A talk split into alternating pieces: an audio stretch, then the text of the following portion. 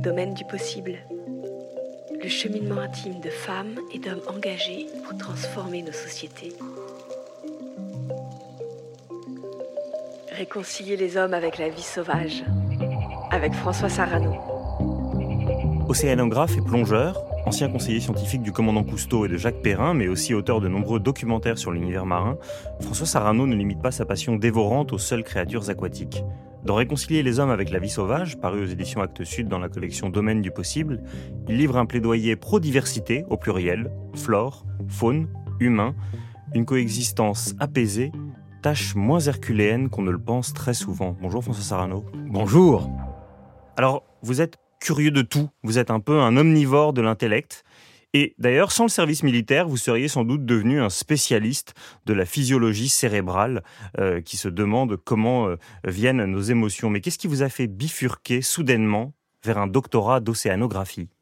J'ai eu la chance d'avoir des parents merveilleux qui ont éveillé ma curiosité très tôt.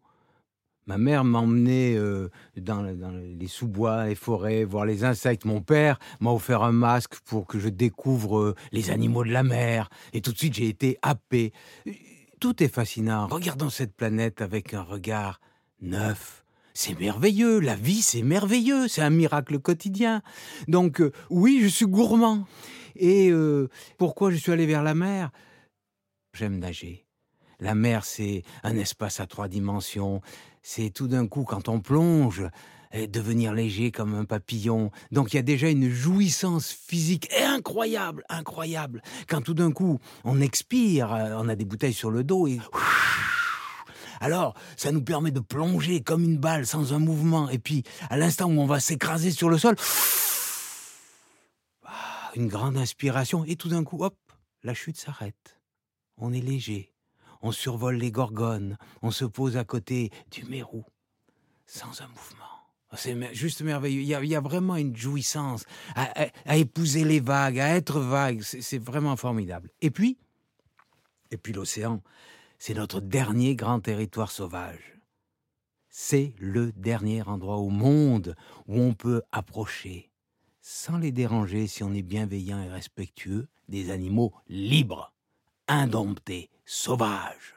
C'est un endroit où on peut rencontrer des géants, les cachalots, les baleines, mais aussi des grands prédateurs. On peut plus à terre. Essayez d'approcher un petit oiseau, il va s'envoler. En mer, en mer.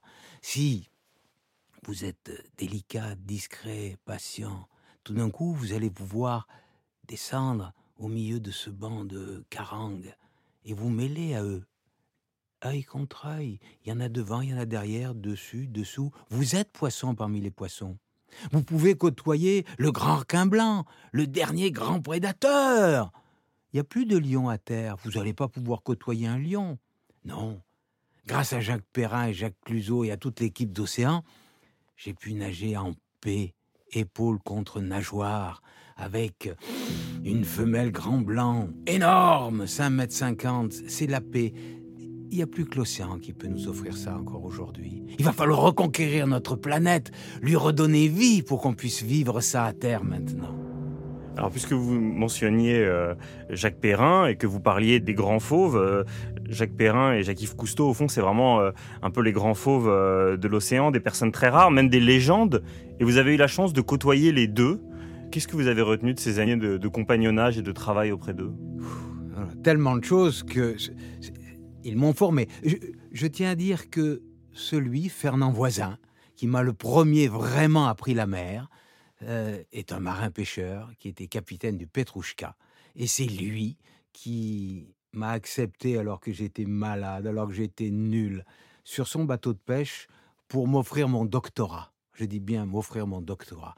Nous sommes partis 13 marées dans le golfe de Gascogne, en hiver, trois années de suite, des marées de 10 jours, 13 jours. C'est la mer, ça, la vraie de vraie. Sur un petit bateau, avec tout l'équipage, on comprend ce que c'est qu'un équipage. Et euh, voilà, je, tiens à le remercier vraiment, parce que sans lui, eh, on parlerait d'autre chose aujourd'hui. Et puis, bien sûr, euh, Jacques-Yves Cousteau, euh, que, oui, que j'ai aimé profondément et qui lui aussi m'a offert euh, tout. Avec lui, Tout était possible. Il nous portait sur ses épaules. Il nous offrait d'aller satisfaire notre gourmandise. Il nous permettait tout pour aller explorer le monde marin. On n'avait pas de retenue. On n'avait aucune retenue. Et à la sortie des plongées, il demandait jamais Alors, euh, qu'est-ce que vous avez trouvé? Qu'est-ce que vous avez filmé Non. Il demandait toujours Est-ce que vous vous êtes régalé? Est-ce que vous avez bien plongé Vous avez bien exploré? C'était la seule chose. L'idée, c'était de partir découvrir, de partir rencontrer, pas de rentabilité immédiate. C'était juste la joie de la découverte. Et avec la Calypso, il y avait la soucoupe plongeante. On est allé dans des endroits où personne ne retournera jamais. Qui va aller plonger en soucoupe par 300 mètres de profondeur au large des îles Mentawai sur la côte sud-ouest de Sumatra? Plus personne. Non, c'est des choses inutiles, donc essentielles et merveilleuses. Et Jacques Perrin. Alors lui, c'est lui qui m'a retourné comme une crêpe et qui, peut-être le mieux, m'a fait comprendre ce que c'était que la mer et l'océan.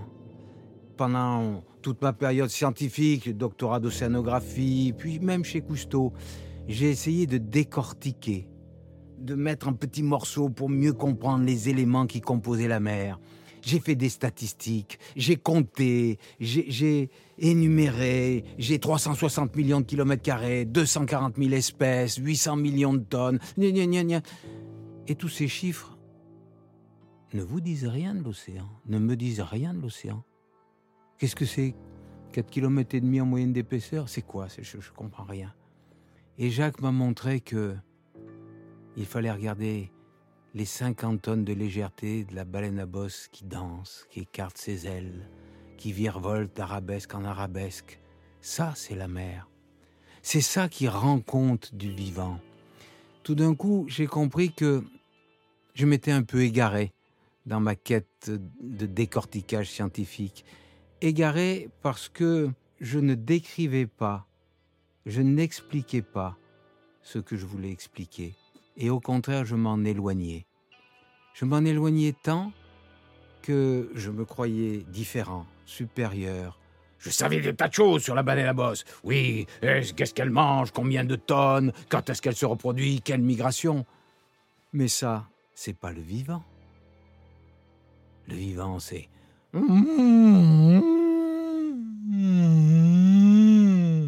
C'est son chant qui vous fait vibrer. Le vivant, c'est de regarder son œil. Le vivant, c'est de partager, c'est de côtoyer, c'est de connaître. Aujourd'hui, il y a une confusion incroyable chez nous dans nos esprits entre informer, savoir et connaître. L'information, c'est juste oui, on m'a dit quelque chose, j'ai retenu, mais je ne sais pas. Savoir, c'est déjà structurer des éléments qui nourrissent mon intellect et qui me permettent d'ouvrir la porte de la connaissance. Mais la connaissance, ça se fait sur le terrain, les yeux dans les yeux, côte à côte. On échange avec tous ses sens dans le milieu. Et ça change tout. Non seulement on comprend qu'il n'y a pas simplement une perception euh, visuelle et intellectuelle des choses, mais que ah, il y a des odeurs, il y a du goût, il y a du toucher, il y a des attitudes, il y a des mouvements. Et puis surtout, on s'aperçoit qu'on fait partie du même monde. Je suis parcelle d'océan comme le cachalot ou le requin. Nous sommes de la même chair, de la même eau. Et cette relation qui s'établit, cet engagement entre deux êtres qui s'établit, nous fait comprendre que nous sommes tous parcelles du monde, même si nous sommes riches de toutes nos extrêmes différences et de nos singularités. C'est ça qui est important. Et ben c'est ce que Jacques Perrin m'a offert. Il nous a dit mêlez-vous, mêlez-vous à ces créatures marines extraordinaires, devenez poisson, et vous rendrez compte de ce qu'est l'océan. Alors j'entends évidemment tout ce qu'ils vous ont euh, apporté. Je voudrais revenir sur la figure de, Jacques-Yves Cousteau, parce que plus qu'une légende, c'est presque une statue, et nous sommes euh, à une époque qui les déboulonne beaucoup. Euh, vous parliez du terrain, et sur le terrain, Cousteau, vous revenez d'ailleurs longuement dessus dans, dans le livre, a eu des pratiques qui ne seraient plus tolérées aujourd'hui. Est-ce que vous trouvez ça dommage qu'on déboulonne les statues ou est-ce que vous vous dites que c'est bien, c'est la marche des choses? Euh, On ne peut pas juger une action hors de son contexte culturel, d'autant que et Cousteau serait le premier à le dire, il est heureux que l'on juge terrible ce que nous avons fait sur la Calypso à une époque où, je le rappelle, on tuait plus de 30 000 cachalots par an, allègrement, où euh, on traitait les Noirs comme des animaux et où euh, on attachait le bras des gauchers dans le dos pour euh, les remettre dans le droit chemin. En deux mots, mes parents, qui ont vécu cette époque, qui ont applaudi cette époque et le monde du silence où on massacre les requins, n'étaient pas des tortionnaires. Mes parents étaient des parents aimants. Et les millions de spectateurs qui ont adoré le monde du silence étaient des gens aimants. Il ne faut pas mélanger tout. En revanche, en revanche, le terrain, petit à petit, lorsqu'on est immergé, qu'on découvre les erreurs que nous faisons, les erreurs de nos pratiques. J'ai cassé du corail quand j'étais gamin. Je suis allé attraper des langoustes en plongée quand j'étais gamin. C'était des erreurs terribles. Mais d'abord, nous ne le savions pas vraiment. Et puis, il a fallu s'en rendre compte. Et c'est ça qui est important. C'est d'apprendre. Et quand on a appris, de ne plus refaire les mêmes fautes. Ce qu'il y a de grave aujourd'hui, c'est que nous savons. Ce qu'il y a de grave aujourd'hui, c'est que nous ne tirons pas leçon des erreurs que nous pointons du doigt. Les mêmes gens qui vous disent c'est scandaleux ce qu'a fait Cousteau, qu'est-ce qu'on dit aujourd'hui pour les migrants qui meurent aujourd'hui en Méditerranée? C'est plus scandaleux encore. Enfin, on ne peut pas pointer du doigt les gens du passé. Et ce qui compte, c'est demain. L'histoire, c'est demain. Oui, on a fait des erreurs. Oui, on, peut se convertir. Je fais partie des convertis. Hulot est, un type que j'admire beaucoup. Il est un converti. Pourquoi? Parce qu'il a fait des erreurs quand il, il faisait ses parapentes n'importe où, ses machins. Et tout d'un coup, il se dit le monde change. Et c'est moi, avec ce développement mal contrôlé, qui contribue à ce changement, à ce bouleversement, à cette dégradation. Alors, changeons. Changeons complètement. Regardons demain. Ne rêvons pas à un monde imaginé, idéalisé d'avant, on s'en fout. Demain. Alors demain, c'est le titre euh, d'un film de Cyril Dion, qui est le directeur de cette collection. On pense à d'autres films qui ont effectivement beaucoup fait bouger les consciences pour changer le terrain, Une volonté qui dérange, Cowspiracy et tant d'autres. L'image, c'est un médium roi pour faire euh, prendre conscience des dérèglements euh, environnementaux. Vous avez vous-même réalisé énormément de documentaires. Pourquoi est-ce que vous avez décidé cette fois de placer vos réflexions par écrit? D'abord, je pense qu'il faut utiliser tous les médias parce que nous sommes tous différents nous avons tous un esprit analytique qui nous est propre et par conséquent on est sensible à des évocations qui sont soit écrites, soit euh, visuelles, euh, des images, etc. Euh, ensuite, parce que Coralie Chaube, qui est l'auteur de l'ouvrage, est une personne très délicate et qu'elle a su mettre en ordre le farfouillis d'idées que j'avais dans la tête. Et que Daniel Krupka, euh, qui est le secrétaire général de notre association euh, Longitude 181, a poussé à ce qu'on couche par écrit les, idées euh, qui surgissaient comme ça et qui étaient inspirées des rencontres avec les animaux sauvages. Enfin, j'aime les livres. Parce que le livre est quelque chose sur lequel on peut se pencher souvent.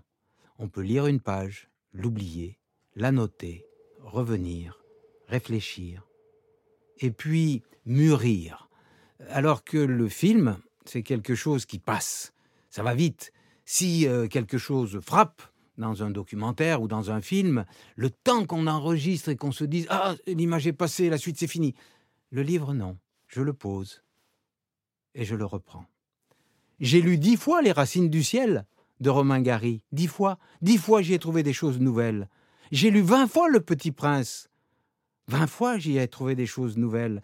Et puis, chacun mûrit. Après ce délicieux moment ensemble, nous serons l'un et l'autre différents. Et cette différence fait que peut-être en reprenant la même phrase, la même idée, on y trouvera quelque chose de plus riche, qui nous nourrira en retour.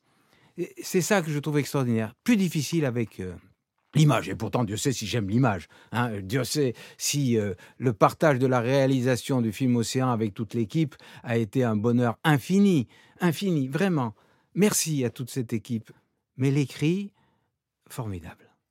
Peut-être qu'en vous écoutant, ça me donne envie de relire Les Racines du ciel, notamment ce passage où le narrateur se dit qu'il va falloir prendre des comprimés d'humanité pour réussir à, surmonter le fait que notre époque vire, vire très inhumaine. Mais comme vous avez évoqué Daniel Krupka, le, euh, le, secrétaire général de votre, de votre ONG Longitude 180, je veux bien qu'on en dise quelques mots pour celles et ceux qui ne connaissent pas. Il s'agit donc d'une association que vous avez euh, fondée et qui observe les cachalots au, large de Maurice. On est une équipe, hein, une grande équipe, qui au départ voulait simplement transmettre l'idée du respect du milieu dans lequel nous nous immergions pour découvrir un monde extraordinaire. Et surtout, des gens qui vivaient dans les endroits où nous-mêmes, plongeurs, allons plonger.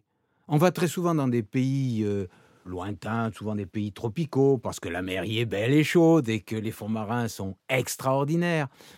Et donc, nous voulions, avec cette charte internationale du plongeur responsable, faire penser à chaque plongeur que il était 20 hmm, heures hors de l'eau et que 2 heures dans l'eau et que le reste du temps, il y avait un monde extraordinaire à découvrir et des gens extraordinaires à aller écouter.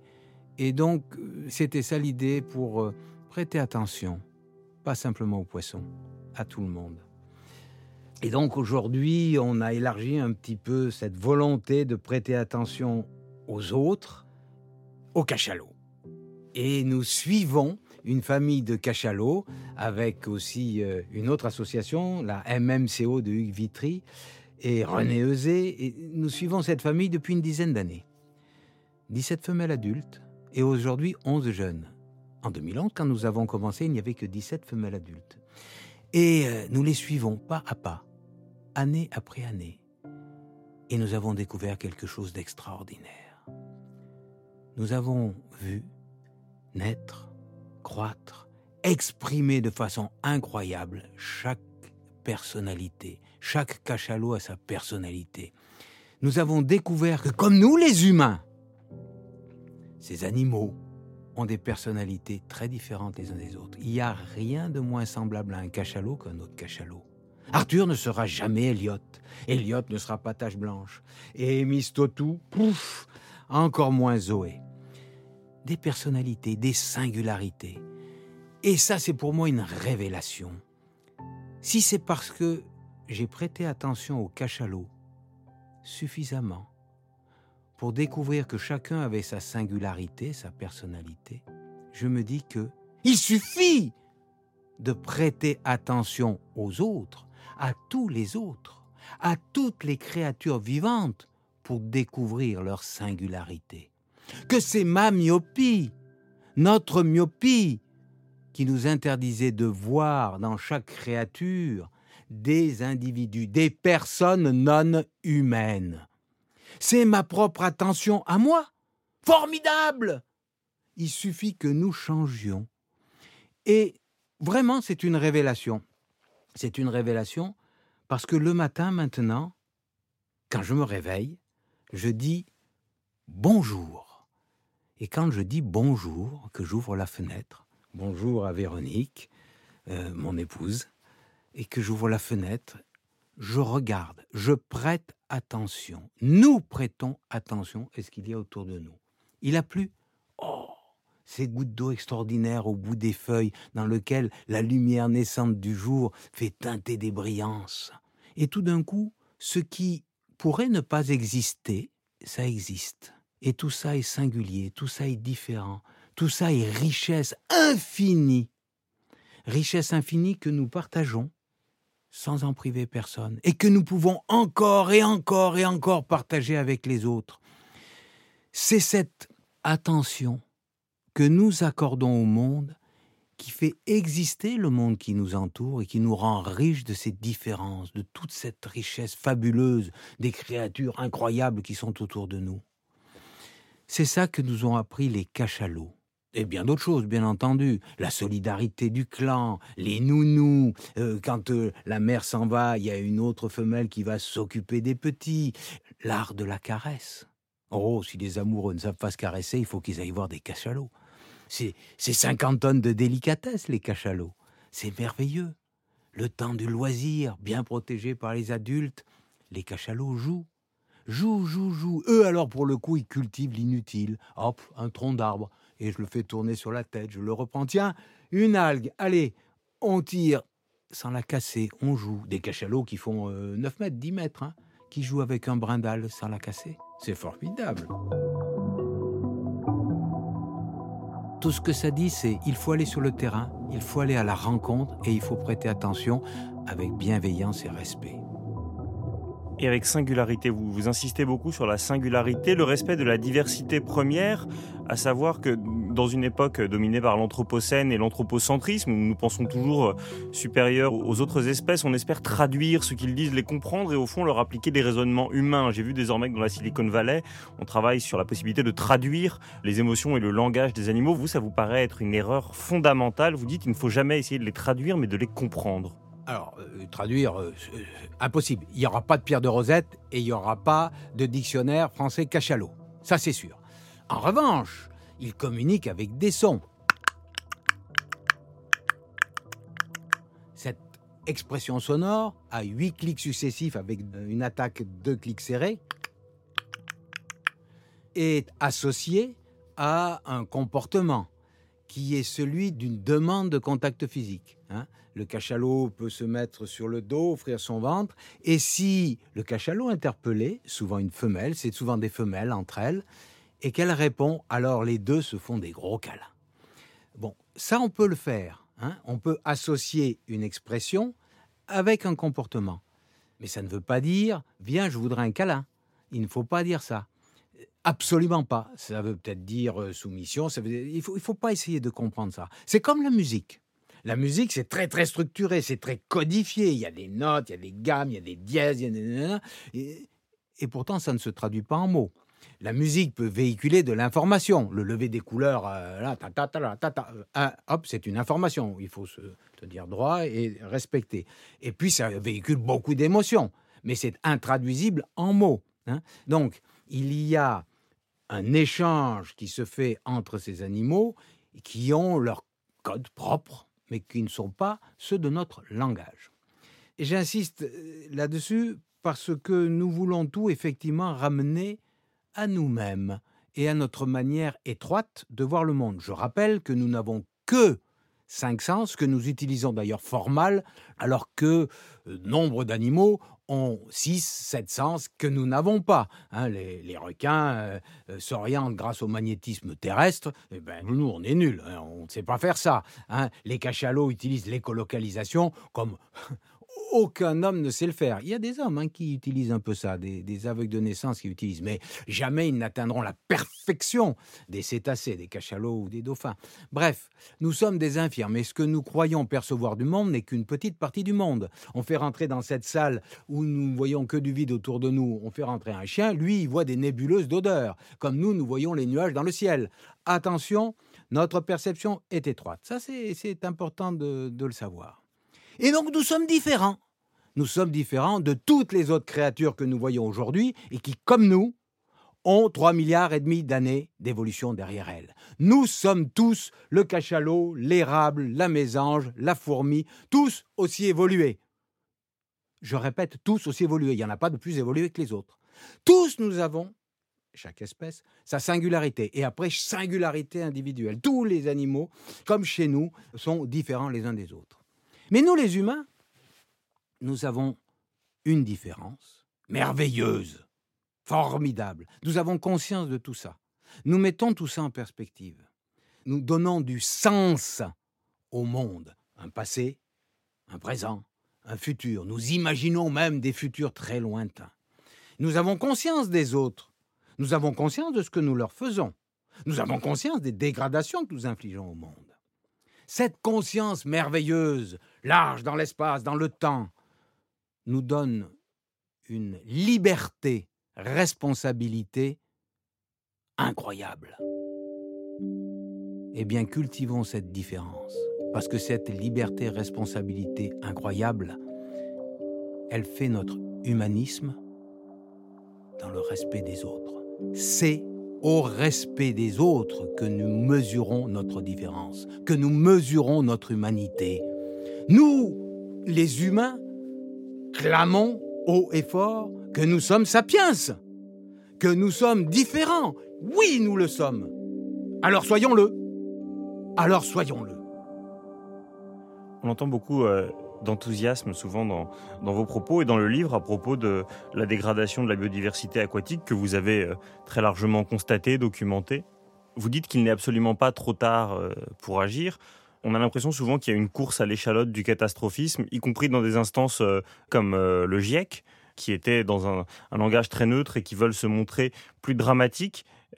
comment est-ce que vous, vous arrivez à vous dire que vraiment c'est pas trop tard? D'abord, pour moi, le mot trop tard n'existe pas je ne m'intéresse pas à ce qui est passé. Euh, ma petite fille a deux ans, je m'intéresse à ce qu'elle va être, à ce qu'on va lui laisser, à ce que je vais lui offrir. Donc, euh, je ne rêve pas au passé. Ce que je recherche, c'est d'essayer de faire au mieux pour offrir le meilleur à mes enfants, ma fille Maude, Marion, ma petite fille, vos enfants, parce que je me sens responsabilité de citoyen de la planète et de père et de grand-père. Comment dire? Que le GIEC aujourd'hui ait des propos catastrophistes, je le comprends. C'est catastrophique. Hein et, et le GIEC n'en peut plus de tirer le signal d'alarme. Donc il ne sait plus comment dire, il ne sait plus comment parler. Et je le comprends.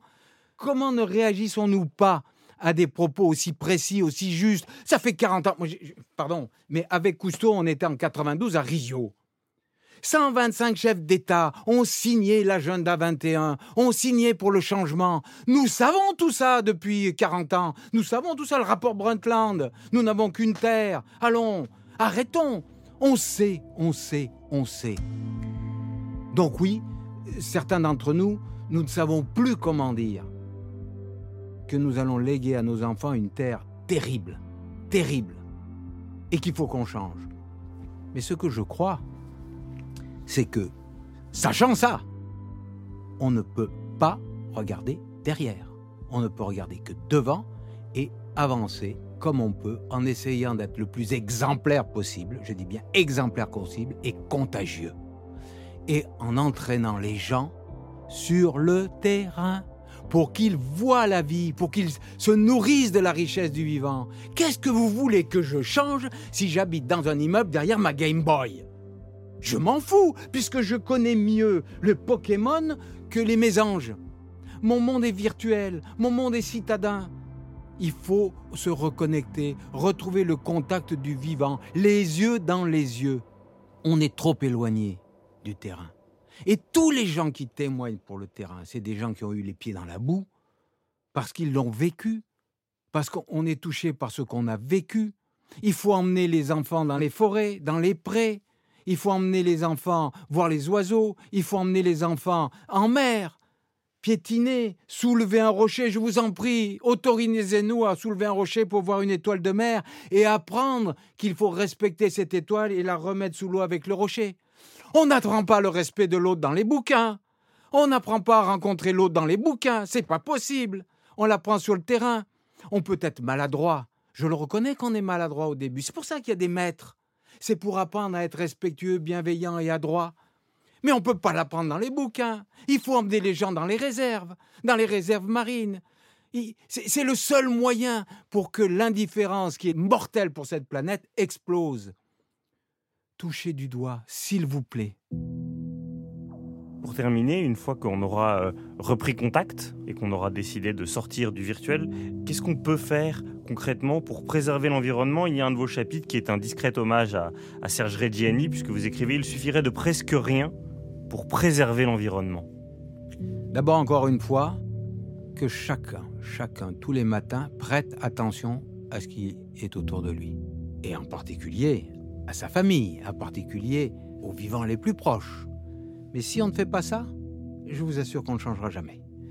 C'est très simple. Quand on aura fait ça, on se dira que ça vaut la peine de préserver. Euh, c'est-à-dire, ah, j'ai bien envie qu'il y ait plus de mésanges, donc faisons des réserves. Et là, tout d'un coup, on s'aperçoit que c'est super simple. Dès qu'on fait une réserve marine, par exemple, la vie revient. En abondance en diversité. On y retrouve des grands individus âgés, on y retrouve des écosystèmes riches, surabondants. Je prends l'exemple du parc national de Porquerolles. Le parc national de Porquerolles, tout le monde va, il dit "Oh, c'est riche, c'est formidable, formidable." Non, c'est pas formidable. C'est la norme. C'est ça la Méditerranée extraordinaire. C'est autour que c'est le désert. Et qu'est-ce qu'on a fait pour retrouver la Méditerranée opulente du parc national de Porquerolles On a arrêté de pêcher. On a arrêté de prélever. On a respecté. Et pourtant, il y a des milliers, des dizaines de milliers de plongeurs qui viennent profiter des 800 mérous et autres poissons qui glorifient cette réserve marine. Tout le monde en profite. Euh, parce que quand on a créé la réserve, il restait une dizaine de mérous. Et puis les scientifiques ont suivi, ils ont dit 40 mérous, il faut arrêter, c'est trop. Ils vont manger tous les poulpes, toutes les langoustes, ils vont détruire tout l'écosystème. On est à 800 mérous. il y a plus de poulpes et de langoustes que partout ailleurs. La nature est surabondante, la nature est riche, la nature est opulente quand on lui laisse des espaces de liberté. Moi, ça me donne espoir. Ça nous a coûté quoi De dire juste, oh attendez les gars là, on, ne pêche pas. On a juste arrêté d'agresser. Regardez les cachalots, les baleines. Depuis qu'on a fait le moratoire sur les cétacés, en 1982, toutes les populations de grands cétacés, cachalots, baleines, sont revenues à des niveaux de population qui sont ah, maintenant très loin des dangers d'extinction qu'ils connaissaient à l'époque de la chasse. Et aujourd'hui, ces cachalots extraordinaires nous accueillent dans leur monde. Je dis bien nous accueillent lorsque nous allons respectueux et bienveillants et que nous savons recevoir leur offre. C'est eux qui décident de nous inviter et qui nous entraînent dans des rencontres merveilleuses, époustouflantes, où ils démontrent à quel point eux aussi s'intéressent à l'altérité, eux aussi s'intéressent au monde autour, et tout d'un coup surgissent devant nous des aliens qui sont si proches qu'on sait tout de suite qu'ils sont nos frères. Différents de corps, différents de milieux, différents de structures mentales, et pourtant, c'est nous. Et nous sentons frères de ces énormes cachalots. C'est cette unité-diversité, tous la même eau, nos larmes salées témoignent de notre origine marine, tous la même eau, tous différents. C'est fabuleux c'est fabuleux. C'est fabuleux. Merci beaucoup, François Sarano. Je rappelle le titre de votre livre Réconcilier les hommes avec la vie sauvage, paru évidemment dans la collection Domaine du possible chez Actes Sud. Merci beaucoup. Merci beaucoup. Dans cet épisode, vous venez d'écouter François Sarano, co-auteur du livre Réconcilier les hommes avec la vie sauvage, dans la collection Domaine du possible. Les auteurs de la collection Domaine du possible proposent des initiatives originales et concrètes pour transformer en profondeur nos sociétés. Domaine du possible, une collection des éditions Actes Sud. Interview par Vincent Hédin, réalisation Clément Nouguier, enregistrement à l'arrière-boutique studio. Une production création collective pour les éditions Actes Sud.